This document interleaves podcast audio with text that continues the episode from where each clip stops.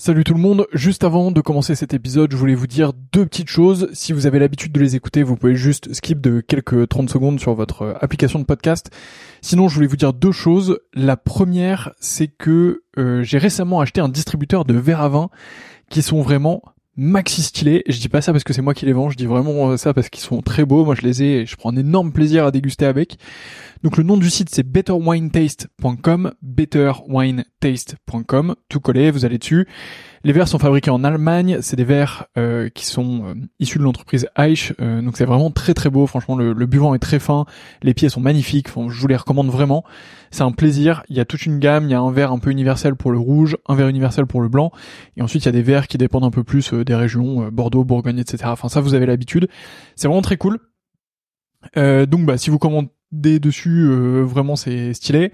Et euh, d'ailleurs, on fait aussi des prix B2B et des offres B2B. Donc si vous êtes vous-même producteur de vin ou si vous travaillez dans le milieu du vin et que vous souhaitez faire des coffrets, que vous souhaitez faire une collection euh, de verres particuliers, que vous souhaitez les faire graver pour votre domaine, votre château, pour recevoir, bah voilà, dites-moi, envoyez-moi un message. c'est une super manière de soutenir ce podcast. Et, et en plus, bah, c'est bénéf pour tout le monde. Donc mon adresse mail, c'est vsurvin.gmail.com vsurvin à gmail.com. Vous m'envoyez un message là-dessus et euh, bah, on fera quelque chose ensemble. Et sinon, bah, betterwinetaste.com et vous avez un code promo POTE euh, qui vous donne droit, je crois, à la livraison gratuite. Donc P-O-T-E-S. Vous avez la livraison gratuite surtout. Donc, euh, bah, c'est plutôt cool euh, pour vous. Deuxième point que je voulais vous dire, donc ça c'était le premier. Deuxième point, et après je vous laisse avec ce podcast, c'est que, euh, bah, comme vous le voyez, je m'investis de plus en plus dans le milieu du vin. J'ai vraiment envie de faire quelque chose dans le domaine, et donc du coup, je voudrais lancer une offre euh, qui consiste à faire votre cave à vin. Euh, donc, bah, si vous êtes dans le milieu du vin ou pas, et c'est un peu plus ou pas d'ailleurs, et que vous souhaitez bah, que je fasse un peu votre cave à vin, que je m'occupe un peu de vous, qu'on définisse un peu vos goûts ensemble, que je vous transmette mes trouvailles et que je vous envoie tout ça. L'objectif c'est de faire un système euh, un peu tout en un qui vous permet de d'avoir euh, bah, tout ce que vous voulez, que ce soit euh, patrimonial pour transmettre ou alors pour vous faire plaisir, pour être avec les copains ou un peu des deux. donc voilà, bah pareil, vous m'envoyez un mail v sur 20 gmail.com. Il n'y a pas encore de site web, donc bah désolé, mais mais en tout cas, bah, vous m'envoyez un mail et on pourra travailler ensemble avec grand plaisir. Donc voilà, vous savez tout. La première chose c'est betterwinetaste.com avec le code promo POTE, vous avez la livraison gratuite et vous allez voir des verres vraiment de fou furieux. Euh, et si vous êtes pro, euh, n'hésitez pas à m'envoyer un mail et on voit ça ensemble. Et euh, bah, de l'autre côté, je serais ravi de m'occuper de vos caves à vin, de vous trouver les meilleurs vins possibles pour ce que vous voulez, de vous faire une belle offre sur mesure et tout ça. Donc, bah, envoyez-moi un message et on fait ça ensemble. Voilà, je vous laisse tranquille. Bonne écoute, à bientôt.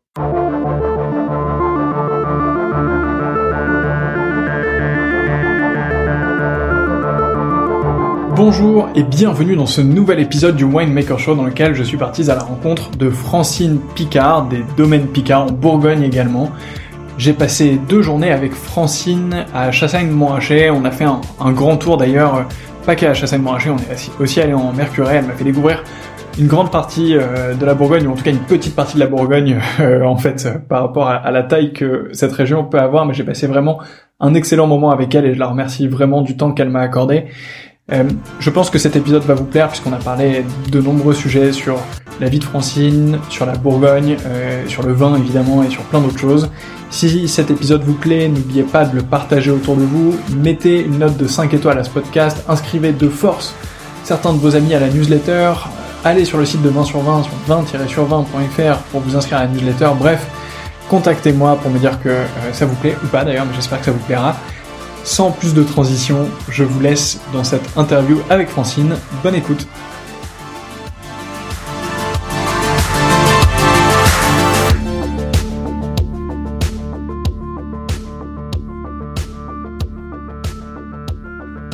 Bonjour Francine.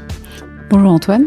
Merci beaucoup de m'accueillir ici. On est euh, au château de Chassagne-Montrachet euh, avec toi depuis euh, hier soir. Je suis arrivé hier soir ici et c'est vraiment un plaisir d'être au milieu des vignes et de, passer un peu de temps. En plus, je viens de me faire un tour spectaculaire de Mercurey que je connais désormais comme ma poche.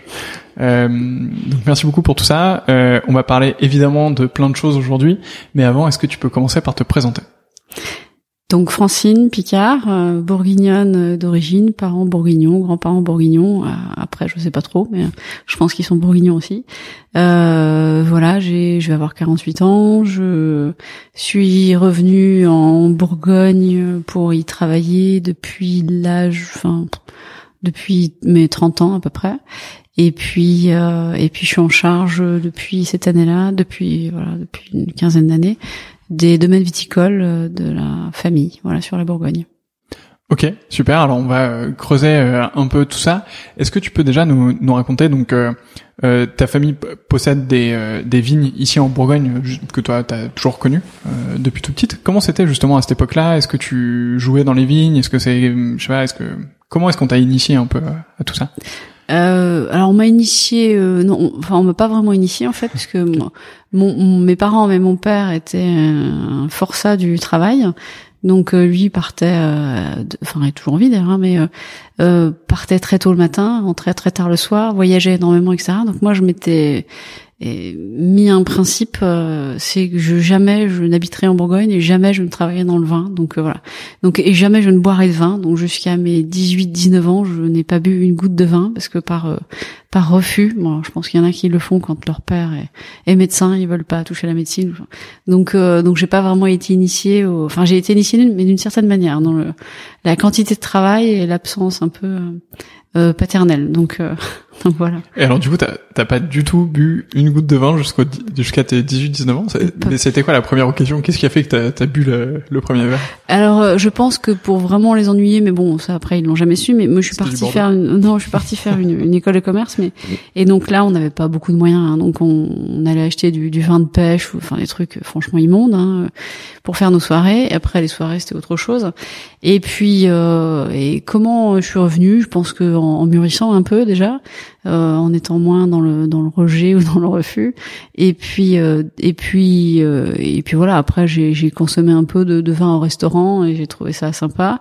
Et je me souviens que la, la première fois que j'ai bu du du du Montrachet, franchement, ça m'a pas, j'ai pas compris en fait le le prix de la bouteille par rapport à au ressenti de ce que je buvais. Donc je, je, je, peux me mettre à la place parfois de, de certains consommateurs.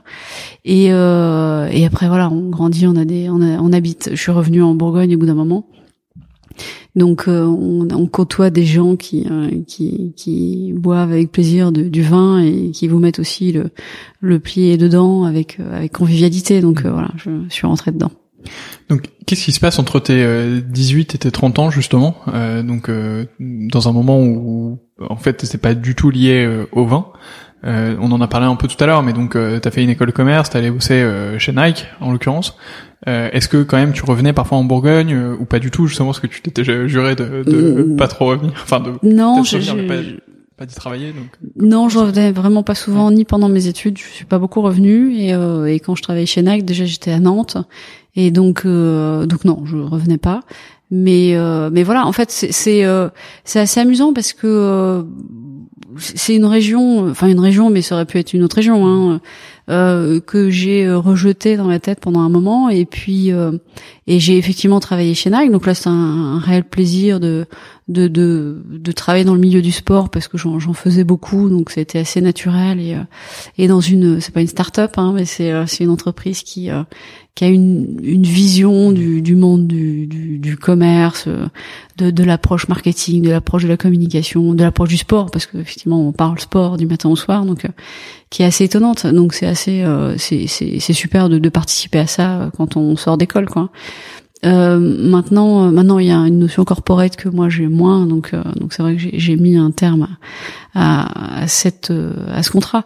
Mais quand je suis revenue, donc j'ai été mariée une première fois à quelqu'un qui était de la région. On se connaissait tout petit d'ailleurs, parce qu'on était au, au collège ensemble, au collège en maternelle ensemble. Ah Et ouais, et euh, nos parents se connaissaient vraiment et euh, et donc là à un moment euh, on avait un premier enfant et je lui ai dit mais écoute moi il faut qu'on faut qu'on rencontre du monde donc en fait j'ai commencé à, à, apprécier cette région euh, par l'environnement social et par le fait de, de faire des de, de faire des connaissances, de sortir, de, de prendre du plaisir à autre chose. Donc ça aurait pu être en Bourgogne, mais ailleurs. Hein. Euh, donc je pense qu'on apprécie une région euh, à partir du moment où on est bien avec euh, ses proches, on est bien avec les gens un peu plus les, les, les amis et, et, on a envie de partager des moments. Donc ça fait apprécier un lieu. Donc le produit derrière aussi. Hmm. Ouais, c'est clair que Ouais, l'attachement à la région se fait aussi par les, gens qu'on connaît qui sont sur place. je, je, pense que je l'ai vécu aussi un peu de manière perso à, Paris, donc mm. donc enfin c'est clair. donc tu rentres tu rentres en Bourgogne à ce moment-là tu venais de quitter Nike et donc tu t'es dit on rentre en Bourgogne euh, parce que justement on a des connaissances sur place et on, mm. se pose un peu euh, là-bas. T'avais déjà l'idée de revenir travailler euh, ici, enfin de venir travailler ici ou Alors quand quand je suis revenue, euh, je, non, je savais pas trop, mais mais en regardant ce que j'avais fait et en regardant le l'entreprise que mon père avait développée, je me suis dit mais ce serait quand même peut-être dommage d'aller travailler ailleurs. Donc j'ai mis ce que j'avais appris pendant trois ans au service enfin, rémunéré, hein, mais de la, de la société, euh, et puis ça m'a permis de mettre le pied à l'étrier et de rentrer dans, dans ce monde-là en fait, hein, mais tout simplement quoi. Mm. Pas, donc non, je, je m'étais pas trop fait de plan sur la comète en me disant je vais être ceci, je vais être cela. Mm. Puis je pense que de toute façon euh, tout est question de compétences, donc à un moment euh, faut avancer. Euh, c'est pas parce qu'on a le nom de la famille qu'on doit prendre un poste ou qu'on est meilleur que les autres. C'est est-ce qu'on apporte quelque chose quoi. Donc j'espère apporter ma, ma contribution aujourd'hui et, et, en ayant appris au fil des années et avec euh, avec, euh, enfin jamais avec des certitudes d'ailleurs, mais avec des, des convictions et, euh, et, une envie et, et, des objectifs que je me fixe. Et, mais je me serais jamais fixé ces objectifs. Alors c'était fin des années 90 en fait, donc j'avais un peu moins de 30 ans, mais je me serais jamais fixé ces objectifs parce que je connaissais même pas les contraintes mmh. du, du, milieu, rien. Donc donc c'est un apprentissage. Bah, qui est assez qui, est, qui, est, assez génial parce qu'en fait au fil de l'eau voilà on avance on, on grandit Comment se passe euh, justement ton, ton arrivée à ce tout premier euh, job euh, ici? Donc euh, tu, tu, vas voir tes parents, tu, tu, leur dis voilà, j'aimerais bien bosser ici pendant quelques temps, apporter un peu mon, mon savoir-faire, etc. Non, j'en ai pas discuté avec mes parents, j'en ai discuté. Enfin, je, je, suis revenu, ça ils le savaient forcément, mais j'ai été tout de suite orientée vers le, le directeur général. Il y avait un directeur marketing ah à l'époque, donc j'ai échangé avec le directeur marketing pour voir quelles pouvaient être les, les possibilités. Voilà, effectivement. Donc donc j'ai eu d'échanges directs avec mes parents en disant tu fais ci ou tu fais ah ça ou voilà. Donc euh, c'est presque plus simple hein, parce que là il n'y a pas de relation euh, familiale mhm. dans ce sens-là. C'est euh, c'est on a une mission transmise par quelqu'un d'extérieur et, c'est plus presque plus facile je pense de l'accepter dans un sens comme dans l'autre. Ouais c'est clair. Ouais, ça, ça simplifie des choses en tout cas, ou ça, ça évite peut-être certains problèmes. Ouais, ça, ça, évite de les complexifier. ok, et, donc là, ce, ce, ce premier job euh, ici dure euh, pendant quoi Alors c'est en gros de 99, sachant que j'ai eu ma, ma, première fille aussi en 99, donc j'étais, enfin, j'étais absente deux mois, mais euh, donc de, de mi 99 ou début 2000 à 2004. Et, euh, et, donc là, j'étais dans. On a d'autres activités que qu'en Bourgogne, donc j'étais plus au marketing. Euh, à l'époque, c'était création d'étiquettes, enfin tout, tout ce qui est lié au marketing, pas que création d'étiquettes, mais la gestion de, de marques. Donc, euh, donc j'ai fait ça jusqu'en 2004 et ensuite en 2004 avec mon frère, donc qui lui avait rejoint la, société en 97, donc moi c'est 99. Euh, on a décidé de de vraiment euh, mon, père avait plusieurs activités donc de séparer l'activité viticole du reste des activités donc euh, de lui faire un, petit nid euh, son, propre nid. Donc on, a dissocié les, structures en 2004 et donc j'ai pris la responsabilité du développement de cette structure qui est famille Picard à partir de 2004 donc c'était la, la, commercialisation, mais également toute l'approche euh, domaine mmh. viticole, sachant qu'avant je m'étais pas mis sur le sujet. Donc en gros entre 2004 et 2007, euh, n'ayant pas de connaissances sur ce sujet, ben en fait j'ai moi j'ai ce que j'ai fait c'est qu'on avait un chef de culture à l'époque, donc euh, je lui posais des questions pour apprendre et puis euh, euh, c'est pas que j'ai pas confiance, mais euh, je me dis que c'est toujours intéressant de, de, challenger la parole de l'autre. Donc je suis, j'ai commencé à prendre contact avec des, des vignerons divers et variés du coin, euh, qui me semblaient assez précurseurs quand je faisais des, des, des j'allais à des réunions, je trouvais que c'était intéressant. Et donc je leur posais les mêmes questions, donc les réponses parfois pouvaient différer. Donc je retournais vers le chef de culture en disant mais pourquoi? Donc c'est comme ça que j'ai aussi fait mon apprentissage en fait. En, c'est pas en prêchant le, le, le faux pour avoir le vrai, mais en tout cas c'est voilà pour challenger les réponses. Et, et donc j'ai, j'ai mûri et à partir de 2007 j'ai vraiment repris la, la gestion du, du vignoble euh, dans dans dans dans la dans la vision, l'approche qu'on pouvait euh, avoir, euh, l'orientation euh, stratégique et puis en termes de viticulture, en termes de, de, de plein de choses. Donc tout en apprentissant, en, apprend, en, pardon, en apprenant tous les jours, quoi.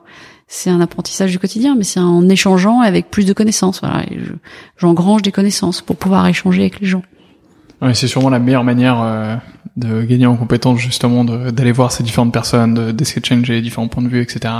C'est aussi l'origine de ce podcast, euh, donc euh, j'espère que les personnes qui nous écoutent euh, ont, le, ont cet objectif qui est rempli, mais mais c'est clair que ouais, t'as dû progresser sur sur cette partie-là à une vitesse incroyable. Et puis on n'a jamais, moi je pars du principe qu'on n'a jamais le savoir, c'est-à-dire que c'est c'est aussi on travaille en équipe, c'est c'est à l'écoute, c'est qu'on progresse et on peut toujours progresser, donc donc c'est c'est passionnant et c'est passionnant d'écouter l'autre. Là on a échangé c'est vrai, de, même de voir ce que tu fais, pourquoi, comment, enfin l'origine. Et c'est ça qui fait qu'on se lève le matin et que le la journée est intéressante parce que si c'est que des travaux euh, récurrents, euh, euh, moi je m'ennuie. Donc en fait, et je pense qu'on est nombreux à s'ennuyer. Donc de donner de la de la saveur à, à toutes les les idées qu'on peut avoir, à tous les travaux qu'on va faire, les travaux du lendemain, à les anticiper, anticiper à six mois, à un an, mais pourquoi, comment, dans quel sens? Bah, Effectivement, c'est en échangeant, en regardant ce qui se fait à côté. Et même si on a tort parfois, enfin parce que de toute façon, évidemment qu'on se trompe, on n'a pas la science infuse, et, mais euh, mais en tout cas l'objectif reste le même. Donc à partir du moment où il y a un objectif qui est fixé, donc il faut qu'on soit raccord sur l'objectif. Même en famille, il a fallu qu'on soit raccord sur un objectif qui était euh, bah, peut-être environnemental, très environnemental, etc. Mais en, voulant produire des, des, très bons produits, euh, ancrés terroir et tout, mais avec cette vision très environnementale. Donc donc ça c'est l'objectif. Derrière, il y a plusieurs chemins qui mènent à cet objectif. Et, euh, et peut-être que bah, au mois de mai cette année, ou je sais pas, l'année dernière, on n'a peut-être pas pris le bon. Sur certaines villes, on n'a peut-être pas pris la bonne orientation, etc. Mais, mais en tout cas, voilà, bah, on, on, y retourne euh, et on apprend et on se dit bah, l'année suivante, on fera mieux et on sera meilleur, on sera plus percutant et on réfléchira. Et, euh. Donc oui, c'est moi je trouve ça génial de d'apprendre comme ça en fait avec les gens, avec les autres. Puis une émulation que tu retrouves aussi dans ton milieu, mais c'est une émulation, c'est-à-dire que les gens ils se sentent grandis quand euh, ils, viennent au boulot, ils savent pourquoi ils travaillent, ils, ils voient aussi les, euh, la progression du, du, vignoble, la progression de ceci ou de cela, etc. Ils sont impliqués, euh, il y a, il y a du répondant, il y a du. Euh, bah, eux aussi, le matin, ils ont envie de venir et de se dire, bah ok, bah demain, qu'est-ce que je pourrais peut-être faire euh, ou comment je peux faire avancer pour faire avancer le, le, le Donc, donc c'est assez génial en fait.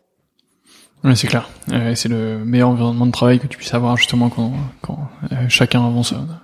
Euh, donc en 2004, tu prends la, la direction de, euh, de, la partie vin à part entière. Quelle est là où les premières décisions que tu prends? Est-ce qu'il y a euh, est-ce que c'est justement de continuer euh, comme on faisait jusqu'à présent? Est-ce que tu, tu donnes une orientation qui est complètement différente ou comment tu Alors en 2004, euh, je pose un peu les choses. Alors ça, c'était déjà en termes d'étiquette ou d'orientation, domaine par domaine, le fait d'avoir. nous, on est sur, on est sur quatre domaines viticoles qu'on a conservés, c'est-à-dire que le nom des domaines, on a décidé de les mmh. conserver. Et ça, c'est effectivement un choix que j'ai fait aussi dès 2004 de conserver par exemple le nom du domaine voirique, euh, château Davenay, domaine Le Verbaro, euh, bref. Donc euh, donc ça il y a une orientation ensuite marketing derrière. qui est encore plus aboutie aujourd'hui, mais en tout cas c'était c'était quand même le, la base. Et puis on apprend aussi à connaître les équipes parce qu'avant je les connaissais pas, j'étais au marketing, donc surtout on, on, pose on pose ses bagages avec eux et on, prend le temps. Et et puis au bout de quelques années, ben, c'est à partir de 2007 où là à force de de, de voir euh, les d'autres personnes. J'ai effectivement introduit le, le bio.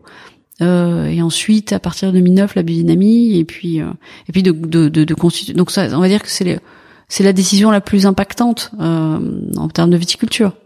Euh, alors, il y en a, si j'avais à choisir, voilà, je dirais que c'est celle-ci.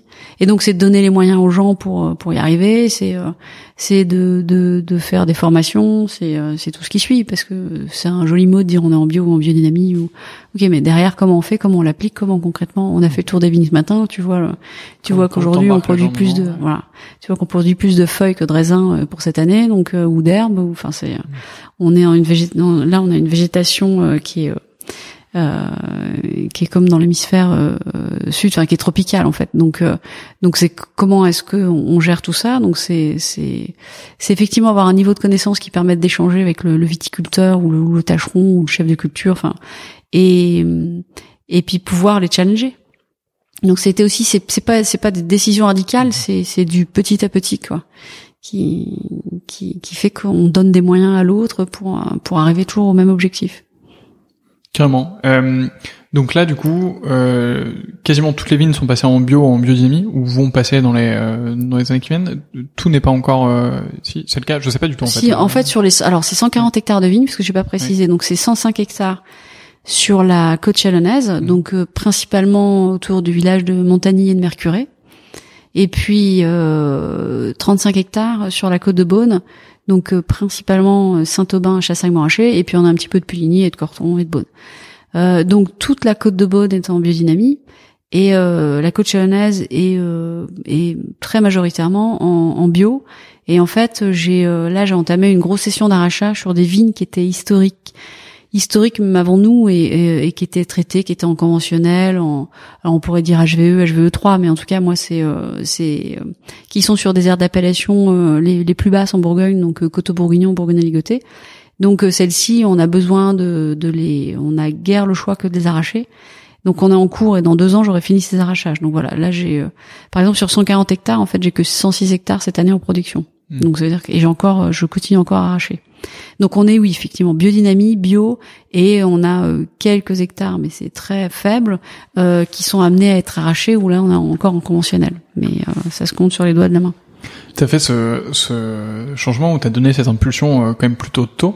Oui. Euh, qu'est- Qu'est-ce qui t'a poussé à le faire? Enfin, euh, est-ce que c'était dans ta tête depuis longtemps ou, ou même dans les cartons ici depuis longtemps de, de faire la bascule? Enfin, comment ça s'est fait Non, c'est c'est comme, enfin en fait C'était comme une évidence, ouais, ouais, comme une évidence de discuter avec les gens et de me dire mais euh, et c'est pas tous les jours facile, hein, mais c'est euh, euh, je reviens toujours à mon objectif, mais moi je, je veux produire des très jolis vins, des très bons vins, euh, mais éviter effectivement d'être euh, d'utiliser au maximum des produits chimiques ou des euh, euh, voilà. Après euh, je je suis pas anti produits chimiques et je je vais pas monter un lobby anti ceci ou cela etc chacun fait comme il veut chez lui et puis euh, voilà chacun chacun sa conscience et de d'avancer. Mais je me dis que dans dans déjà il y a des millénaires il n'y avait pas de produits chimiques alors il y avait moins de de problématiques euh, de, de, de pollution euh, de, de l'air et de, de- des pluies acides, de choses. Enfin bon, ça c'est sûr aussi. Mais euh, mais c'est comment faire le, son travail euh, de- comme ça se faisait il y a très très longtemps finalement et euh, mais dans l'air du temps. Donc c'est c'est ça en fait moi qui m'anime, c'est de me dire ok on doit réussir, Euh, on doit réussir à le faire sans en ayant une production parce que c'est on n'est pas là pour se dire on, on est en bio ou en biodynamie et puis on, réco- on récolte que dalle à la fin. C'est pas l'objectif. C'est bien d'en vivre. Et euh, donc c'est comment trouver euh, euh, comment faire. Et, et ça c'est c'était une évidence pour moi. Alors quand j'ai une évidence dans la réflexion c'est pas une évidence au quotidien hein, c'est euh, c'est pas simple mais mais mais j'aurais même tendance à dire que même cette année c'est pas simple en- c'est pas simple en conventionnel et qu'il y a rien qui est simple euh, et ça c'est le métier euh, Oui, de toute voilà. façon, si on, si on veut faire du vin et que ce soit simple, euh, c'est Ah. peut-être pas la meilleure idée. C'est ça, exactement. Mais euh, donc, et, et c'est ça qui est passionnant, c'est comment réussir à échanger avec les uns et les autres, etc., pour trouver des techniques qui nous permettent de, de produire, mais euh, d'utiliser le moins de produits possible, de faire le moins de passages possible. Bon, et ça c'est peut-être euh, dans, dans l'environnement de la viticulture française, on est, je pense, un monde parfois un peu sclérosé où on n'avance pas beaucoup, quoi, parce que on est,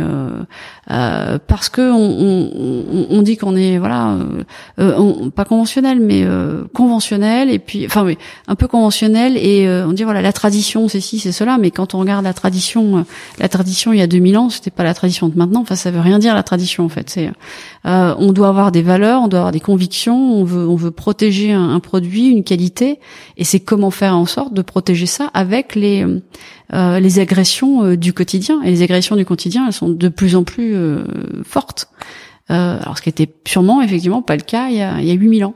Mais euh, donc ça, ben, on se lève tous les matins et on dit ok la journée est pas simple, l'année elle est pas simple, mais comment est-ce qu'on veut faire? Peut-être qu'on n'y arrivera jamais, mais en tout cas si on se pose pas la question, de toute façon on est sûr de jamais y arriver. Donc euh, donc c'est ça qui m'anime. C'est hein. C'est clair. Et ouais, et puis enfin ça revient aussi à qu'est-ce que tu veux ensuite euh, bah, laisser une fois que, que tu seras euh, plus là ou une fois que ce sera plus à toi de gérer le, euh, les domaines, etc. Enfin, en fait, euh, si tu veux créer quelque chose, il faut. voilà, je prends souvent l'exemple, c'est moi j'ai trois filles et c'est de dire je sais pas ce, qu'elles feront plus tard ou euh, mon frère a deux enfants enfin euh, est-ce qu'ils reprendront est-ce qu'ils reprendront pas je je sais pas et c'est leur vie et d'ailleurs elles, elles font et ils font bien ce qu'ils veulent euh, mais mais mais il y a une forme de propriété quelque part, même si on n'est pas actif dans l'exploitation. Donc euh, c'est de dire bah, j'aimerais moi dans 40 ans leur rendre un, territoire qui soit qui soit sain, qui soit mmh. joli, qui soit euh, où on n'ait pas des trous et des un dépérissement de vignobles euh, excessifs, euh, voire qu'il y en ait plus, quasiment plus, qu'on ait des, des, des feuilles on rentre dans la vigne vivante, enfin qu'on a un sol qui soit aéré, on peut marcher dessus, on peut on se fait plaisir, voilà.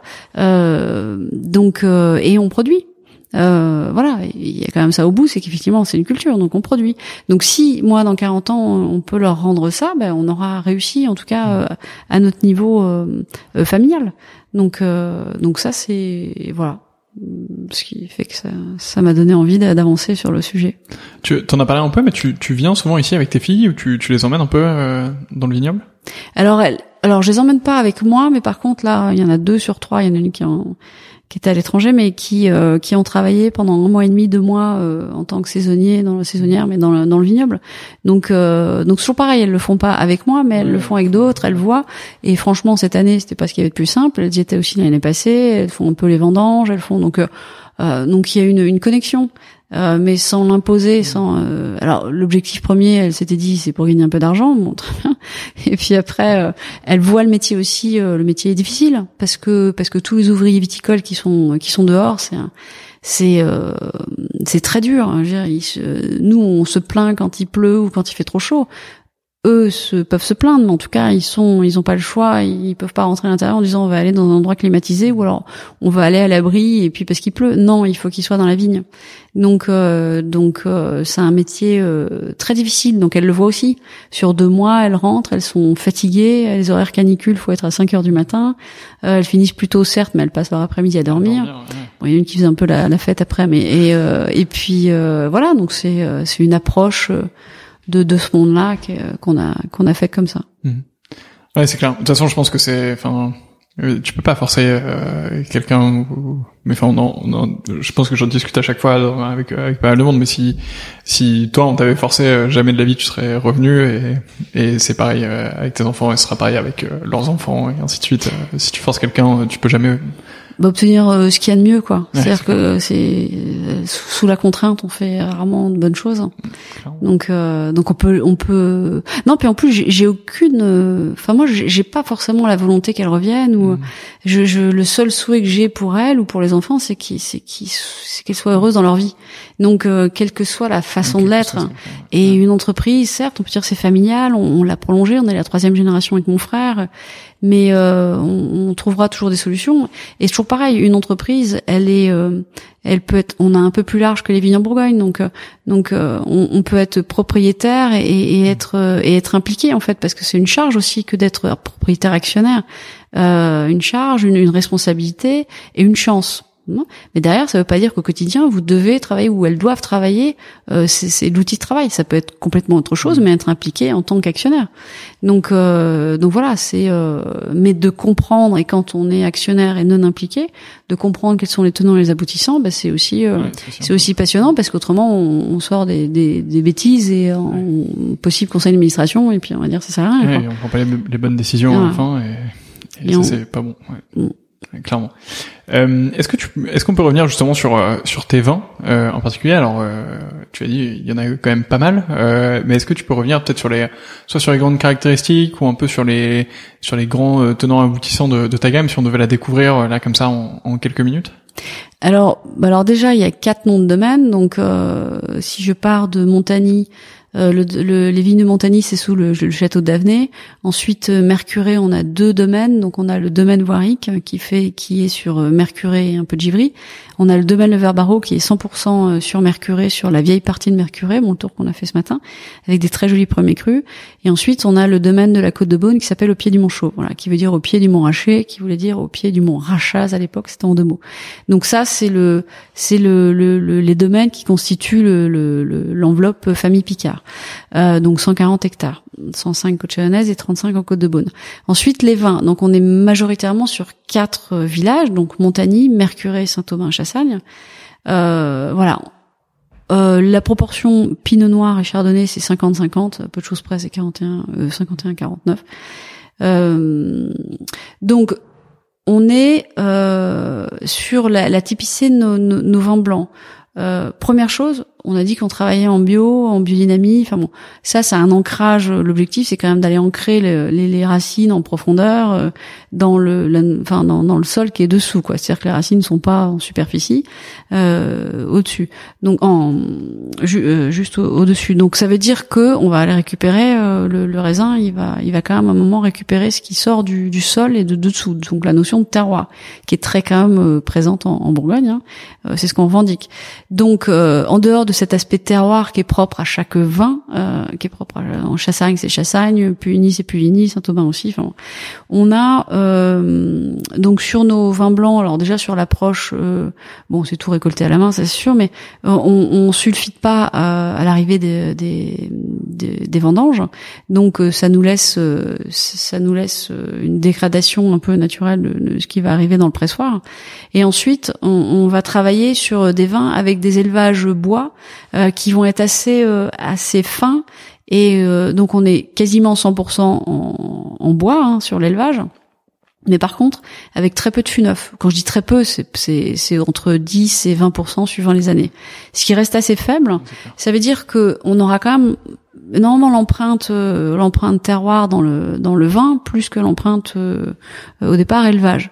Euh, donc donc avec euh, avec une, une bonne une fraîcheur, une, une, une, généralement une acidité qu'on essaie de conserver. Alors suivant les millésimes, là, les millésimes récents c'est toujours pas c'est pas toujours facile hein, parce que on a quand même des millésimes plutôt solaires. Euh, mais voilà sur les vins blancs, donc c'est vraiment l'empreinte terroir avec beaucoup de fraîcheur, avec beaucoup et propre après à, chacun de leurs leur parcellaires. Sur les vins rouges, euh, on est, c'est un peu la même idée. Donc en récolte, on va, euh, l'objectif, c'est nous, on a des, vins rouges avec des tanins qui sont assez souples en fait, qui sont assez fondus, assez. Euh, on met un peu de vendange entière, mais pas pas sur tous les vins, loin de là, et euh, ça dépend des millésimes. Et puis euh, on va érafler souvent, donc on retire. Je pense que les gens verront ce que c'est, mais quand on mange un raisin, on, on, mange le raisin, il reste, il reste la rafle. Bon, voilà, c'est la même chose, mais c'est des machines qui le font. Donc, on, on, a ça, on va, on va les, les vinifier, les, les élever, pareil, avec un très faible pourcentage de, enfin un faible pourcentage de, de fût neuf, pour garder euh, ce croquant, cette fraîcheur et du fruit, beaucoup de fruits. On fait des macérations préfermentaires à froid qui laissent, euh, qui gagnent, euh, qui font qu'on a du fruit rouge qui sort. Donc euh, c'est des vins qui sont de garde, hein, ça n'a pas forcément de rapport avec la garde, hein, mais euh, qui au premier abord ont vraiment ce côté euh, croquant, fruité, avec avec avec pas mal sur la côte de Beaune. Pour le coup, on a pas mal de terre avec du calcaire, donc avec un côté très très salin, très très sapide moi j'apprécie beaucoup. Et dans les vins rouges et dans les vins blancs parce que je trouve ça relance la langue en fait quand on mange quelque chose. Enfin, c'est assez euh, sur le côté salin aussi en fin de bouche là. Et euh, et sur la côte chalonnaise c'est un peu moins le cas mais on sera plus sur un côté un peu terroir un peu un peu terre mais bon côté de la terre en fait.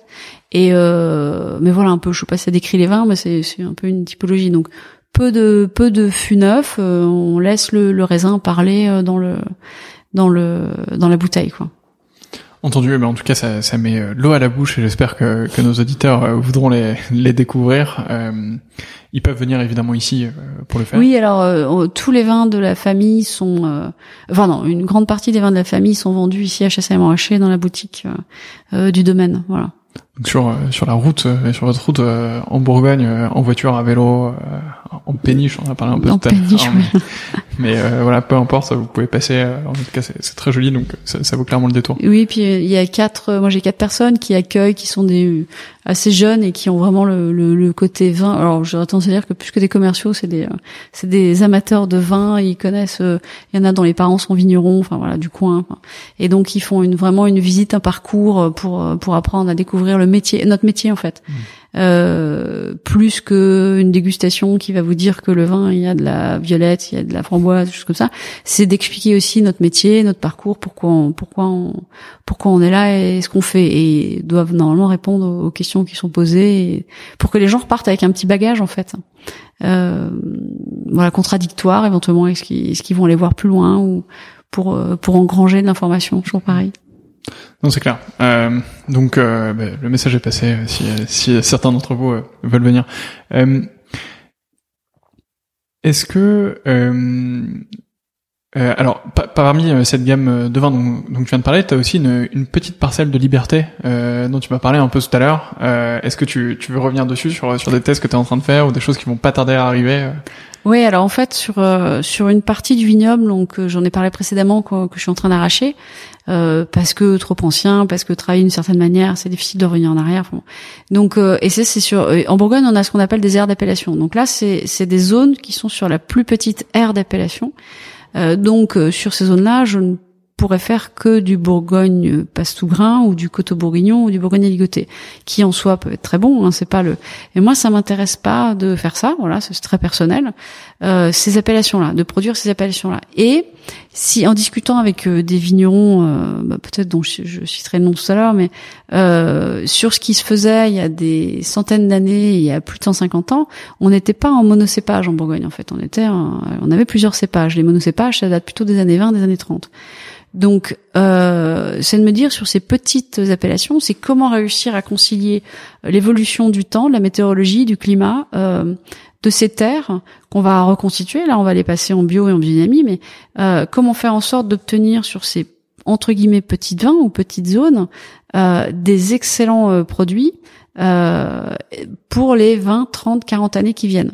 C'est un joli challenge, hein, mais et, euh, et quand on voit ce qui se faisait il y a plus de 150 ans, on était sur des, des, des assemblages de cépages qui n'étaient pas que des cépages bourguignons aujourd'hui.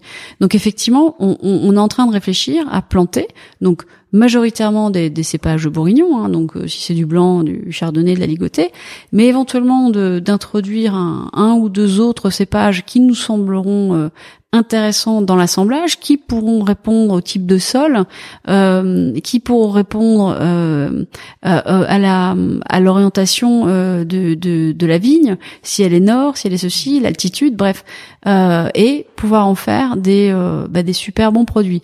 Et ça, en fait, qui sortiront pour l'instant, je dis bien pour l'instant parce qu'il y a quand même une réflexion qui doit être menée euh, euh, plus plus généralement dans la région, mais euh, de l'appellation parce qu'en fait j'aurais pas le choix. C'est-à-dire que aujourd'hui d'assembler du Bourgogne Chardonnay et du Bourgogne Aligoté, ça ne peut pas être un Bourgogne. L'INAO euh, mené par les quand même, hein, mais euh, refuse ça. Donc, euh, donc et la demande n'a pas été faite. Donc ça veut dire que si moi j'estime j'ai une parcelle de Bourgogne plantée en Bourgogne Chardonnay et plantée en Bourgogne Ligoté et que l'assemblage des deux et donc on a fait un test l'année dernière sur 1000 bouteilles, mais et très percutant et très bon, je le ferai, mais je ne pourrais pas appeler ça Bourgogne. Donc en fait, j'ai décidé d'appeler ça les terres affranchies. Alors après, comprendra qui veut, mais c'est les terres affranchies de plein de choses et de carcans, de et pour pouvoir avancer, pour pouvoir se pareil toujours réfléchir, en fait, se, se projeter dans, dans, le futur et pas être euh, dans un schéma euh, figé où, euh, où on n'évolue pas parce que depuis depuis 1850 on n'a pas évolué. Non, faut avancer. Le, le, la nature avance. Enfin le l'évolution, euh, enfin, beaucoup plus vite que ce qu'on ce qu'on pouvait percevoir avant, quoi. Hein. Euh, on, est un peu dépassé en ce moment, le dépérissement de la vigne, euh, les maladies, on le voit bien, on va pas récolter grand chose cette année, ça va être une année catastrophique, hein. enfin catastrophique. Il y a des endroits qui vont récolter, mais c'est vrai que c'est pas une année simple. donc, donc on doit se projeter si on veut encore continuer notre métier dans dans 20, 30, 40 ans. Donc, euh, donc voilà, on avance dans ce sens-là. Le type de clone, pourquoi, comment. Donc on va faire euh, sur la côte de Beaune, on a, on doit planter l'année prochaine. Donc on, on, plante aussi en vigne haute, ce qu'on a le droit de faire sur ces appellations. Donc c'est des vignes euh, qui sont plantées à 5000 pieds hectares et non pas 10 000 pieds hectares, euh, qui sont moins proches du sol, qui c'est le semi-haut. Donc ça veut dire qu'on peut passer plus facilement avec euh, avec des tracteurs un petit peu différents, plus légers. On, on peut ne pas, on peut tondre, on n'est pas obligé de labourer, ce qui peut être intéressant avant avant gel de pas labourer aussi. Enfin bon. Et, et là, on va on va les planter sous forme un peu de, de verger, c'est-à-dire qu'on va, on va utiliser différents clones, on va séparer nos parcelles de de, de verger, encore en train d'étudier quels, quels arbres, et, euh, et, de pouvoir aussi faire nos tests. Mais ça, c'est sur 4 hectares quand même, donc c'est pas négligeable. Euh, mais ça va être intéressant. Enfin voilà, donc euh, donc on avance aussi, on a plein de, de pistes de, de sujets de réflexion. Bon, ça, ça, veut, ça veut dire que ça vaudra le coup de faire un épisode 2 euh, dans, bah, plaisir. dans 10 ans euh, pour, pour voir à quoi ça ressemble. Euh, et les terres affranchies, justement, quand est-ce que ça euh, sera disponible Alors, les, les, les, premières, c'est c'est des tests sur les parcelles qu'on avait aujourd'hui, où on fait des, des assemblages. Et, donc, on va dire commercialement, réellement, ce sera d'ici d'ici 4 5 ans un peu plus un peu plus massivement parce qu'il faut le temps que la, la plante pousse, soit plantée. maintenant les petits tests qu'on fait, j'aurai 1000 à 2000 bouteilles qui sont déjà disponibles. Après il faut que je, juste que je finisse mon, mon étiquette mais voilà que j'ai que j'ai dessiné, il faut que je la fasse faire. Donc je pense qu'en fin d'année, je ferai des tests chez des copains cavistes pour voir le, le ressenti. Ne serait-ce que le premier c'est le Bourgogne ligoté, Bourgogne Chardonnay qui officiellement et sera en terres affranchies et voir le, retour du consommateur. Carrément. Et ben restez euh, restez branchés, alerte, euh, alerte des actualités euh, des domaines Picard si vous voulez croiser ces vins chez des cavistes. justement, où est-ce qu'on trouve tes vins? Donc, tu as une distribution. c'est quoi un peu la répartition entre la, France et l'étranger? Comment ça s'organise? Comment tu, tu commercialises tout ça? Ouais, c'est à peu près 65% à l'export aujourd'hui. Ah, bon, espérons que ça augmente pas, mais euh, c'est quand même pas simple. Euh, parce qu'il y a une évolution des tarifs et que l'évolution des tarifs est, est, est inéluctable, malheureusement, euh, mais euh, mais qu'elle est plus absorbable dans certains pays étrangers qu'en France, mmh. euh, juste titre, hein, mais c'est bon. Donc en tout cas, j'espère que ça va rester dans ces proportions-là. Et puis on est, on, on, nous trouve chez des cavistes, chez des restaurateurs, aujourd'hui chez des, des plus gros euh, quelques caches euh, qui, qui revendent des produits. Enfin, et puis on doit aussi pousser sur cet aspect-là pour être encore euh, plus diffusé. Donc là, on est en train de, de recruter pour euh, pour aller euh, chercher un peu de la restauration et, du caviste, parce qu'il y a quand même 6000 cavistes en France et donc il faut un peu de monde pour aller ouais, clair. pour aller brasser tout ça. Et puis pour les convaincre aussi, parce que c'est pas le c'est pas le plus facile. euh, mais on les adore. Donc, Bonjour à nos amis cavistes. Exactement. Il y a un pays aussi de alors la France évidemment donc 35% c'est considérable. Est-ce que euh, parmi l'étranger, il y a un pays euh, prédominant? Ben il y a un pays, oui, il y en a un, c'est les États-Unis. Oui.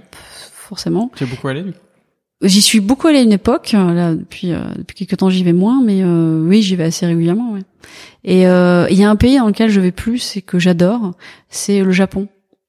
alors depuis deux ans, je suis pas vraiment retournée, mais mais c'est c'est un pays que, en termes de culture, je trouve passionnant. Alors en termes de, nourriture, là, c'est génial. Enfin, c'est extrêmement bon, c'est fin, c'est raffiné, c'est méticuleux. C'est voilà, c'est tout ce que j'aime. C'est le produit euh, travaillé dans son état brut et qui, euh, qui est mis en, en, évidence dans une assiette. On a juste envie de, de savourer, de croquer. Bon, c'est quand même très raffiné parce qu'ils arrivent à trouver, à, travailler dans un mouchoir de poche avec des tout petits, euh, tout petits aliments qui vont l'inverse de ce que je sais faire. Mais en tout cas, moi, je trouve ça, je trouve ça assez extraordinaire. Euh, D'ailleurs, il y a beaucoup quand même de chefs japonais en France, hein, donc euh, il y a bien une raison. Et euh, bon, il n'y a pas de matière grasse, ce qui est pas mal, parce que moi j'ai un problème de digestion avec ça, donc c'est vrai que j'ai du mal. À... Donc, euh, donc je trouve ça top de, de, travailler avec d'autres produits. Et puis, et puis le, le, rapport des Japonais au vin. Euh, et même le rapport des Japonais à la vie tel que je, je, je le comprends la première fois que je suis arrivée c'était en 2007 hein, donc c'était il y a pas si longtemps que ça mais je trouvais ça étonnant en fait. Moi, le Japon, j'avais j'avais limite les, les, les, samouraïs en tête, les petits villages. C'est pas du tout ce qu'on voit quoi. C'est c'est été reconstruit, ça avait été bombardé pendant la guerre, donc euh, donc ça a été reconstruit euh, et reconstruit de manière, euh, j'aurais tendance à dire, très moche. Je veux dire, c'est des c'est des bâtiments qui peuvent résister entre guillemets au au pas au bombardement, au, tremblement de terre, au séisme et tout ça. Donc c'est des cubes en béton. Enfin c'est tout ce qu'on veut pas quoi, tout ce qu'on tout ce qu'on ce dont on n'a pas envie. Mais bon, donc moi 2007, bon, un peu mitigé sur le retour et puis en j'y suis retournée chaque année et là en fait, on il y a, y a un tel côté immatériel chez eux qu'on voit pas parce que c'est vrai que ce qui transparaît presque en France c'est le côté euh, tout matériel où ils sont 5000 à passer sur le le euh, le passage piéton de Shibuya ceci cela. Enfin bon c'est ce qu'on montre les, il y a énormément de dessins animés qui viennent de chez eux. Enfin il y a beaucoup de production mais en tout cas quand on, quand on fait des wine dinners ou des, euh, on a des échanges avec des japonais il y a un temps de, de, réflexion, il y a un temps de pause où on ne parle pas, où on est, on est calme, on est serein, on est voilà, et ce temps-là qu'on a du mal à, à, avoir en France même, hein, ou alors quand on est tranquille chez soi, on peut peut-être éventuellement se poser et commencer à, c'est pas méditer, mais c'est voilà, un, on réfléchit. Et ben ça, là-bas, il y a ça. Et, en fait, j'adore parce que je, je, je suis pas sûre d'y vivre, hein, mais c'est ce côté immatériel, euh, relation euh, aux, produits. Alors c'est des grands connaisseurs, c'est des grands amateurs, hein, ça c'est quand même primordial. Euh, bah c'est relaxant. C'est voilà, moi je reviens du Japon, je suis je suis relax, je suis me suis posée avec des gens qui apprécient le produit, qui sont connaisseurs, qui ont envie d'avancer, qui ont envie d'en connaître plus, mais de manière d'ailleurs pas très snob, donc c'est plutôt aussi sympa ça. Et donc voilà, moi c'est un pays de c'est un pays que j'apprécie énormément pour ça. Oui, j'y suis encore jamais allé pour le coup euh, au Japon, euh, mais j'ai beaucoup envie d'y aller. Ça, ça, fait partie de mes destinations euh, et j'ai envie d'y aller euh, même potentiellement euh, un peu longtemps, enfin mm. euh, pas juste une semaine ou dix jours, voilà pour faire le touriste et, mm. découvrir le truc, mais connaître des gens, leur rentrer chez eux dans leur intimité pour savoir comment ils vivent. Passer potentiellement deux trois mois sur place. C'est ça. Pour, et puis sortir des villes, parce que en fait il y a la ville effectivement qui est qui, qui, est bouillonnante. À la fois elle est bouillonnante et, et, en fait moi je marche beaucoup parce que quand je, je rentre à l'hôtel généralement je rentre à pied et honnêtement c'est une ville très silencieuse. Enfin, c'est assez impressionnant. On passe d'un quartier, d'un petit environnement à un autre. Il y a personne, on se fait pas ennuyer, rien. Mais et je peux marcher une heure et demie pour rentrer et, et c'est pas un bruit. Mmh. Euh, et euh, et quand vous sortez, quand tu sors de, de Tokyo ou de Kyoto, ou, euh, même c'est possible d'obtenir de, un permis là-bas et de ce que j'ai fait. Enfin, et tu conduis et c'est totalement possible de conduire au Japon. Euh, et en fait, on est dans des zones de de, de de paisible où les gens travaillent euh, euh, dans leur champ. on arrive dans le petit village, ils sont ils sont tous sourires. Enfin, ils sont super agréables en fait. Alors c'est vrai qu'après il y a un problème de, de langue. Euh, C'est-à-dire que si on parle pas japonais, c'est pas simple. Donc généralement ils parlent pas anglais. Mais bon, bref, avec les mains on arrive à s'exprimer et, euh, et, on trouve toujours quelqu'un qui, qui saura parler une langue ou l'autre. Et, et c'est c'est vraiment un vraiment un joli pays. Enfin avec beaucoup de culture, beaucoup de euh, donc je le conseille. Oui, il faut vraiment que je, je trouve un moyen d'y aller. Je prends des billets d'avion. Ouais. C'est euh... bah, faut attendre un peu là parce que c'est moyen en ce moment. Oui, en ce moment c'est un peu dur. Déjà juste y rentrer, je pense que ça, ça doit être un peu galère. Oui, pour, pour, les personnes qui nous écoutent dans le futur, on est euh, le, le 27 juillet 2021, donc euh, on commence à sortir un peu du, du Covid. Tout le monde commence à être un peu vacciné. Il y a un variant là qui est en train d'arriver. Voilà, on sait pas trop où ça mène. Euh, bon, on verra bien. J'espère qu'on pourra à nouveau vraiment voyager librement sous peu. Euh, sujet euh, euh, complètement différent qu'on n'a pas trop abordé en plus dans nos conversations jusqu'à présent. Euh, mais était une, une femme dans le milieu du vin. Euh, Jusque-là, j'ai pas, pas, pas révolutionné le, le, truc. Euh, mais est-ce que, euh, alors, je, je, pense que c'est important pour toi euh, aussi cette dimension. En tout cas, la place des femmes dans le vin, c'est c'est sûrement une cause qui t'est chère, de ce que j'ai compris hier dans, dans, mes échanges ici. Est-ce que tu peux nous en parler un peu Comment tu vois les choses? Est-ce que ça a été dur au début ou, ou pas tant que ça? Comment tu vois Alors, les choses? La place de la femme dans le monde du vin, je sais pas si m'est cher, c'est la place de la femme peut-être dans le monde en général. je suis pas féministe, mais euh, euh, mais de qui est effectivement une, un rééquilibrage. Euh, quand euh, il doit y avoir rééquilibrage, hein, mhm. c'est pas euh, je suis pas forcément pour les quotas ou parce que les quotas permettent d'obtenir quelque chose, mais on peut aussi avoir euh, des femmes qui sont à des postes et qui sont incompétentes. Donc euh, ça leur sera dit plus rapidement qu'un homme, mais euh, c'est peut-être la différence. Mais voilà, donc il y a vraiment une question de compétence. Mais dans le monde du vin, j'ai pas, franchement, je, je peut-être que je suis passée outre de par ma vie privée, mais j'ai jamais ressenti de, de, de mal-être parce que j'étais une femme, parce que ceci, parce que cela. Euh, je crois que je, je me, c'est pas que je me moque un peu de ce que pensent les autres, parce que euh, pour avancer, ce que j'ai dit tout à l'heure, c'était important. Mais par contre, euh, sur ce qu'ils peuvent penser de qui je suis, comment je suis, euh, euh, euh, est-ce que j'ai pris 3 kilos, est-ce que j'en ai perdu deux, est-ce que j'ai les cheveux longs, les cheveux courts, je m'habille comme ci, comme ça. Euh, moi, ça m'intéresse pas vraiment chez les autres. Donc, donc je, je, je, le regard de l'autre sur moi m'a sûrement pesé dans ma jeunesse en fait. Et je pense qu'à un moment, j'ai totalement lâché prise sur ce sujet. Il y a plein d'autres sujets où je lâche pas prise, mais celui-là, j'ai lâché prise. Et donc, en fait, ça m'indiffère.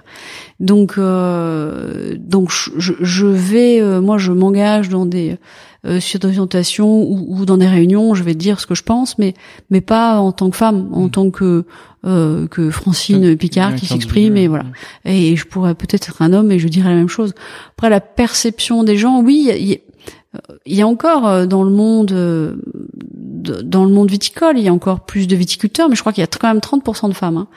euh, ce qui est pas négligeable hein, dans les chez les vignons.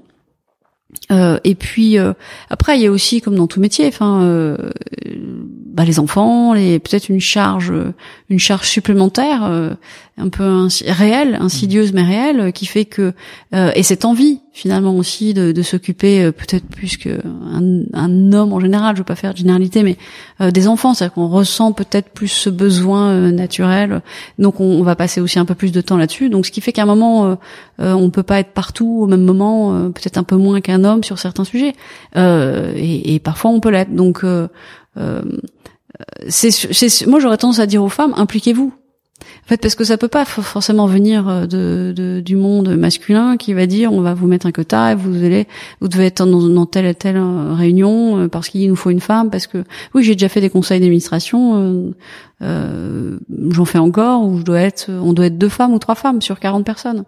Mais est-ce que c'est aussi, est-ce que c'est pas aussi un manque d'implication de la gente féminine qui euh, qui n'y va pas? Alors pourquoi elles n'y vont pas? Parce que peut-être qu'elles ont plein d'autres choses et elles se disent aussi euh, souvent euh, on sera pas on sera pas écouté, on n'est pas percutante, on n'est pas ceci. Moi, la principale distinction finalement que je fais entre un homme et une femme dans sa façon de d'appréhender le, le, le travail, c'est c'est plus de partage plus d'envie de il y a un mode projet il y a un mode objectif sur sur quelque chose de précis pour une femme mais c'est pas forcément le revendiquer en disant c'est c'est moi qui ai fait ça. Voilà. C'est qu'est-ce qui fait que je peux faire avancer euh, tel sujet? Je, vois les hommes un peu différemment euh, qui est c'est moi qui fait c'est moi là, le projet donc forcément dans une réunion euh, si on n'est pas forcément entendu si on n'est pas assez grande gueule ou on veut pas pousser plus loin on, on sera toujours euh, ce sera pas très appréciable, pas, pas, pas super en fait d'aller dans ces réunions. Donc, ça doit aussi en décourager certaines en fait. Mais euh, mais non, aucun féminisme. Enfin, euh, bougeons ensemble, ayons, on peut avoir une vision différente du, du travail, de la façon d'appréhender. Et puis, euh, mais je pense il n'y a pas des vins. Pour moi, il n'y a pas de vin féminin, il n'y a pas de vin masculin fait par les femmes, par les hommes. Enfin, tout dépend le caractère des uns et des autres. Alors franchement, surtout en plus, c'est souvent des travails en équipe, hein, donc euh, c'est rare finalement qu'il y ait qu'une personne qui fasse tout de A à Z, même chez les Vignons et même chez les Vignons connus. euh, en tout cas, moi j'en connais pas. Donc euh, donc voilà, c'est il y a toujours un partage. Même on pourrait dire même le même le grand vigneron euh, qui travaille tout seul, il y a peut-être un tractoriste qui est dans sa vigne. Et donc à un moment, il y a une notion de partage aussi parce que si le tractoriste il foire le travail derrière, c'est compliqué. Donc donc c'est un travail d'équipe. Donc je sais pas si ça répond à tes questions, mais je. Il y avait pas de, il y avait pas de réponse attendue, hein, donc euh, tout, répond à la question, mais euh, ouais, non, c'est clair. Euh, travail d'équipe, euh, c'est une, une, bonne, une, plutôt une très bonne réponse. dans ce podcast, j'ai eu pendant longtemps, j'ai eu une, bonne parité. Et après ça, ça a dévié, j'ai eu beaucoup d'hommes les uns suite les autres, bon, qui sont des gens passionnants, donc il y a pas de problème, mais euh, voilà, mais euh, et il y a un rééquilibrage euh, progressif euh, là depuis quelques épisodes, donc euh, voilà, c'est assez cool. je sais pas si, si les personnes qui écoutent sont sensibles à, cette attention, mais en tout cas, moi je le suis donc donc je suis plutôt content. ils peuvent t'envoyer un mot. En Exactement. Envoyez-moi un message si, si vous si vous êtes sensible et, et, ou si vous y êtes pas aussi. Enfin, bref. Mm. écoute, on, on, a parlé de pas mal de choses. Si tu avais l'occasion de de recroiser euh, la Francine qui euh, qui vient de de sortir de chez Nike euh, et lui glisser un petit mot dans l'oreille à ce moment-là, qu'est-ce que tu lui dirais? Alors je sais pas. Alors je vais peut-être transformer ta question. Si, si j'avais l'occasion de recroiser la Francine qui était au, au lycée ou allez on change. On ouais, je, je, lui dirais de se, ça, mais c'est, ouais c'est ça. Mais je lui dirais de se, se bouger un peu plus. Euh, pour euh, euh, c'est dans ces âges-là qu'on engrange le plus d'informations euh, facilement. Et je pense que j'étais un peu trop en dilettante à cette époque-là, donc je savais pas du tout ce que je voulais faire. Donc euh, donc, euh, donc voilà, donc c'est c'est c'est dans ces périodes 16 même avant, mais 16, 22 ans où euh, où il faut engranger le plus d'informations possible, se, se, documenter, lire. Alors c'est pas forcément à cette époque-là qu'on a envie de faire ça, mais et et moi c'est ce que j'aurais tendance à dire, c'est peut-être ce qui, enfin comme ça, ce qui pourrait me manquer en tout cas dans ma dans ma tête en me disant bah, j'aurais dû faire ça, voilà. même si j'aime pas du tout ce, ce verbe. Euh, sortie de chez Nike, je, je je sais pas, je pense que j'ai je me suis donné, enfin j'ai eu un fil conducteur et je me suis plutôt tenu. J'ai j'ai je je me vois avancer très très sereinement. Je euh, je, je, pense mettre des actions correctrices quand il faut en mettre. Donc, euh, donc voilà. Et moi, je me fais plaisir dans ce que je fais. Je, je me lève le matin. Généralement, euh, j'ai envie d'avancer. J'ai envie de, voilà, je suis plutôt heureuse en fait. Donc, et, et on en a parlé hier. Mais le, le, métier tel que je l'appréhende, en tout cas moi, mon métier, c'est que c'est, c'est plutôt un peu tout toute proportion gardée, mais être chef d'orchestre, c'est-à-dire pouvoir euh, travailler avec des gens qui sont euh, qui sont meilleurs euh, dans chaque domaine que, que moi-même, mais de les faire travailler ensemble. Et, et ça veut dire que c'est un peu être touche à tout. Et euh, donc voilà, je, je pense que peut-être que chez Nike c'était ça aussi qui me manquait, c'est que côté corporate et le côté très euh, très orienté et pas très touche à tout. Euh, là, je touche à plein de choses. C'est, c'est de l'achat d'un véhicule, d'un tracteur, d'un enjambeur et pourquoi, comment et qu'est-ce qu'il va faire et pourquoi il nous faut ça, euh, jusqu'à la dégustation, le côté commercialisation, euh, euh les, les, étiquettes que je fais, enfin, je, la gestion des équipes. Enfin bref, il y, a plein plein de choses quoi. Euh, l'humain et, et donc moi, je voilà, j'apprécie cette diversité et je pense que j'ai une grande chance, c'est-à-dire que elle est pas donnée à tout le monde, donc c'est aussi à, moi de la saisir et puis euh, et puis euh, et puis de me faire plaisir et de me dire que j'ai beaucoup de chance. Donc euh, donc je voilà, ce que je changerais c'est avant, c'est pas après. Donc c'est peut-être un message pour mes filles aussi. si elles écoutent ce podcast, pardon, si elles écoutent ce podcast, c'est le moment ou jamais de de, de vous de vous lancer, de vous bouger, de et d'apprendre euh, un max de choses. Euh, et c'est d'ailleurs pour ça que moi je dois passer mon code de la route euh, ouais, ouais, ouais, euh, très vite parce que sinon ma mémoire va commencer à chuter. Tu peux rappeler ton âge hein ah Oui, c'est vrai que j'ai 24 ans donc du coup je. Tu n'as pas le permis. Mais tu es parisien. Mais j'ai voilà, j'ai quand même quelques défauts et, là ça en fait deux déjà. Ouais, c'est ça. ouais, ça va. excellent. Est-ce qu'il y, a une, il y a une question que tu aurais aimé que je te pose et que je t'ai pas posée? Bah pas celle-là pour le coup. non, euh, non. Est-ce que tu penses qu'on a, a, je sais pas, est-ce qu'on a oublié de parler de quelque chose, euh, d'un aspect de tes ventes, du domaine euh? Non, alors si c'est pour le consommateur, parce que c'est quand même des gens qui, écoutent, qui, qui écoutent, et, et alors t'as sûrement des grands amateurs et puis des gens qui sont moins euh, dégustateur courant, surtout quand on déguste un vin, voilà, euh, ou quand on boit un vin, c'est être relax par rapport à tout ça. C'est-à-dire qu'en fait, il y a la notion de ce qu'on oublie, ce qu'on oublie de plus en plus. J'ai l'impression quand on fait des dégustations, on commente, euh, c'est euh, on se fait plaisir, on se fait pas plaisir.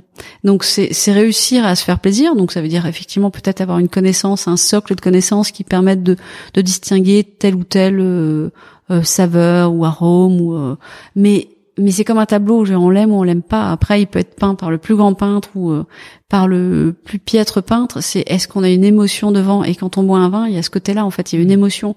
Et, le même vin qu'on boira, euh, euh, on prend un vin, on le boit le lundi et on le reboit le vendredi. Peut-être qu'on aura plus d'émotion le, vendredi parce que on sera conditionné comme ça, parce que notre jour aurait été meilleur.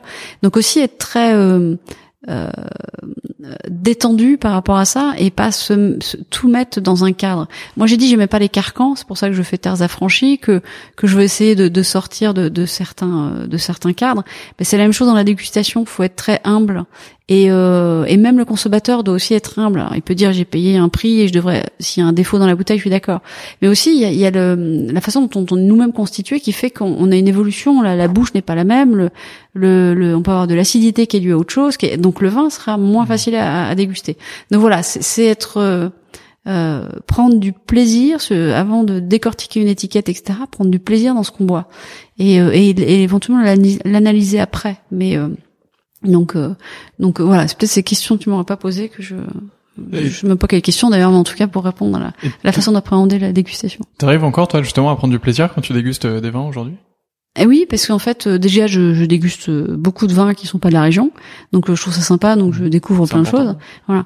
Et, euh, et au contraire, quand on va au restaurant, on prend tout sauf de la Bourgogne, on prend, enfin, c'est, c'est c'est découvrir d'autres choses. Enfin c'est oui bah, heureusement. Et alors vraiment je suis pas sommelier en plus hein, moi je je déguste pas euh, tous les jours euh, des produits.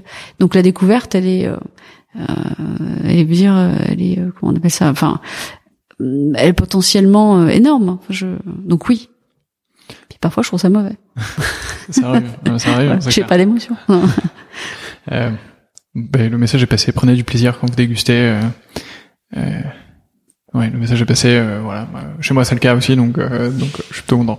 Euh, on arrive à la fin de cette interview. Ça fait bientôt 55 minutes qu'on parle ensemble. Ça, ça passe vite. il me reste trois questions qui sont assez traditionnelles. La première, c'est est-ce que tu as une dégustation coup de cœur récente, justement une émotion particulière? J'ai bu, alors récente, c'est pas si récent que ça, mais j'ai bu un Cahors. Euh, de chez euh, c'est Gouges, j'arrive jamais à me souvenir, de, qui est euh, et sa cuvée, euh, je me souviens de sa cuvée, le Amphore, je crois, mhm. Et 2017, et euh, j'avais vraiment euh, trouvé ça excellent, enfin du fruit. D'ailleurs, ils en vendent, enfin ils en vendent à plein d'endroits, mais notamment la, la cave des climats dans le septième, là. Franck Emmanuel Mon Désir, il en a. Donc la dernière fois que je suis repartie, d'ailleurs, j'en avais un peu trop bu, mais j'étais rentrée à vélo, mais heureusement. Et euh, vraiment, j'ai adoré ce produit, quoi. Euh, voilà, un Cahors. Et ben le, le, message est passé. Euh, Cahors, c'est très sympa. Il se passe, il se passe de très belles choses sur place. Il y a vraiment des. Ça a évolué, euh, ah, ça a vraiment évolué. Autant le Cahors, on l'avait, euh, je sais pas, il y a 30 ans, on avait le Cahors sur la langue, je crois. Hein, C'est-à-dire que c'était un peu râpeux.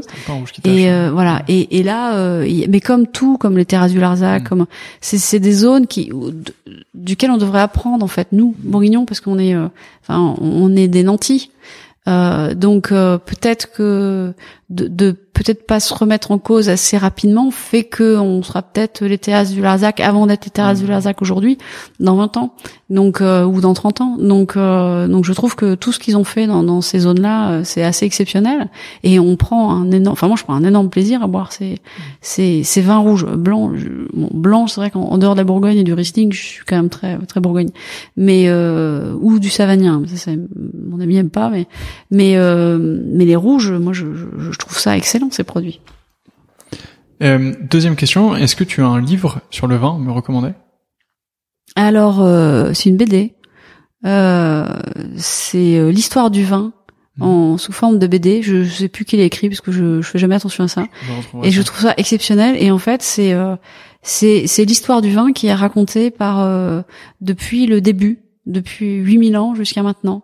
Et, et ça, euh, donc ça parle des agronomes du passé, euh, dont on peut se, alors je peux les citer euh, comme ça, mais Coloumel, Pline l'Ancien, Pline l'Ancien c'est un joli nom, mais ça c'était un siècle avant Jésus-Christ, même pas. Et puis Magon par exemple, qui était le premier. C'est des gens en fait qui, qui a des millénaires ont de manière empirique au départ et ensuite avec énormément d'observations, ont créé tous nos vignobles. Mhm. Euh, et, et ça, ça, fait relativiser quand, quand tu me demandais tout à l'heure euh, qu'est-ce qu'on peut faire, qu'est-ce qu'on. Mais posons-nous des questions surtout. Et en fait, c'est ça qui fait avancer. Donc, il se posait énormément de questions et, euh, et c'est relaté dans cette BD de manière humoristique si on aime les BD, mais euh, mais tout est écrit. Et, euh, et je la trouve géniale. Voilà, donc c'est l'histoire du vin. Bon, il y en existe une autre aussi parce qu'ils ont écrit c'est l'histoire du sexe, mais ceci dit c'est assez rigolo parce que c'est mais c'est pas mal. Oui, et, oui, ça, peut aussi en croiser effectivement parce que mais euh, voilà, c'est là où on apprend que les les fêtes bachiques euh, c'était quand même assez extraordinaire à l'époque, mais euh, bon voilà. Mais c'est clair, bah, très bonne recommandation. Donc, euh, procurez-vous euh, au moins l'histoire du vin euh, et potentiellement les deux BD. Après avoir mis un peu. Faites, faites un achat groupé, les liens. Ou l'incroyable histoire du vin d'ailleurs. Ça marche. Mais les, liens seront évidemment dans la description du podcast, sur l'article, etc. Vous n'aurez pas de mal à trouver ça. Euh, donc, euh, foncez découvrir euh, cette BD. En plus, on me l'a déjà recommandé. Je l'ai pas encore lu, mais on, ah. me l'a déjà recommandé. Donc, il faut, il faut vraiment que je la lise. C'est important. et dernière question qui est la prochaine personne que je devrais interviewer dans ce podcast? Alors, j'en aurais. bah, tu choisiras comme ça. J'ai deux profils différents et, et pas tellement différent, mais je sais pas si tu as déjà interrogé des couples, mais euh, euh, je trouve qu'il y, a un couple de qui est euh, qui est assez détonnant moi avec lequel alors je travaille plutôt avec alors s'appelle Jean-Yves Bizot, c'est Jean-Yves Bizot et Claire Nodin, donc c'est deux noms très connus, ils sont sur la côte de Nuit, elle côte Bourgogne côte de Beaune. ce sont des gens qui réfléchissent énormément à la viticulture de demain et ce que j'aime, euh, notamment pour travailler beaucoup avec Jean-Yves, mon projet de Terres affranchies, on regarde aussi ensemble et ça, euh, c'est qu'en fait, il a une vision euh, collégiale et, et partage d'informations. Donc, il est impliqué au BIVB, il est impliqué sur plein de sujets. Donc, en dehors du fait qu'il a trois hectares et demi de, de vignobles et qui qui vend sans souci et, et qu'il en vit très bien, c'est qu'il travaille pour la communauté euh, avec sa vision euh, précurseur et, et dans l'échange. Et ça, voilà, euh, peu de gens le font. Il y en a d'autres, hein, mais de, de cette manière-là. Et je trouve ça vraiment appréciable. En plus d'avoir des, des, vins très bonnes, de, de très bonnes factures, évidemment. Euh, son épouse Claire Nodin a aussi beaucoup de réflexions. Alors peut-être un peu moins sur la communauté, quoi qu'elle partage énormément euh, sur euh, sur les réseaux sociaux euh, tous les tests qu'elle fait. Euh, donc chacun peut se les approprier et puis et puis regarder de quoi il s'agit. Donc ça voilà, ce serait un couple, couple alors Claire Nodin, Jean-Yves Bizot, et, et l'autre personne qui est sur la côte chalonnaise à Mercurey c'est Bruno Laurenzon. Euh, Bruno Laurenzon qui, euh, qui je, je, je, dirais que lui c'est un vigneron euh, joaillier, voilà. Euh, donc qui réfléchit de A à Z, qui est maniaque. Hein, je disais Bruno, mais c'est sûrement maniaque, euh, mais qui qui a une vision complète et pareil en, en projection, mais euh, de, de, la vigne et, euh, et c'est passionnant en fait d'échanger avec lui. C'est pas pour dire qu'on va faire exactement la même chose, etc. Mais mais tout est réfléchi, tout est euh, et, et il, transmet les informations. Enfin voilà, si on veut discuter, il, il discute énormément. Enfin, il échange. Donc alors peut-être moins de manière collégiale comme Jean-Yves, parce que bah, après c'est un, un, autre choix mais mais quand on pose des questions il est, il est très ouvert et c'est des gens qui vont nous faire avancer en fait voilà sur le sur le vignoble ça marche. Et eh ben restez à l'écoute euh, de ce podcast. Euh, peut-être que vous aurez euh, l'opportunité d'écouter ces deux prochaines interviews qui me feront en plus revenir en Bourgogne. Donc mm. c'est plutôt une bonne nouvelle.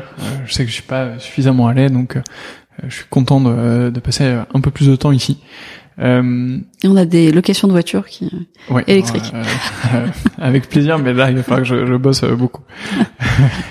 euh, Francine, merci beaucoup pour euh, pour cette heure euh, d'échange ensemble. C'était un plaisir. Bah, merci à toi pour euh, de m'avoir sollicité et puis bah, c'est c'est super sympa comme exercice hein, donc. Et eh ben on se revoit pour pour l'épisode 2 du ben coup, dans, quelques années. Euh, pour les personnes qui nous écoutent, n'oubliez pas de partager évidemment ce podcast euh, à vos proches. Si vous l'avez aimé, euh, notez-le, mettez-lui un commentaire, etc., etc. Vous connaissez tout ça. Merci beaucoup à ceux qui le font. D'ailleurs, vous êtes de plus en plus nombreux à le faire. On a, on a je crois qu'on a dépassé les 100 reviews sur sur Apple Podcast. Donc merci. et je vous dis à, à très bientôt, Francine. Merci. Au revoir à tous. au revoir.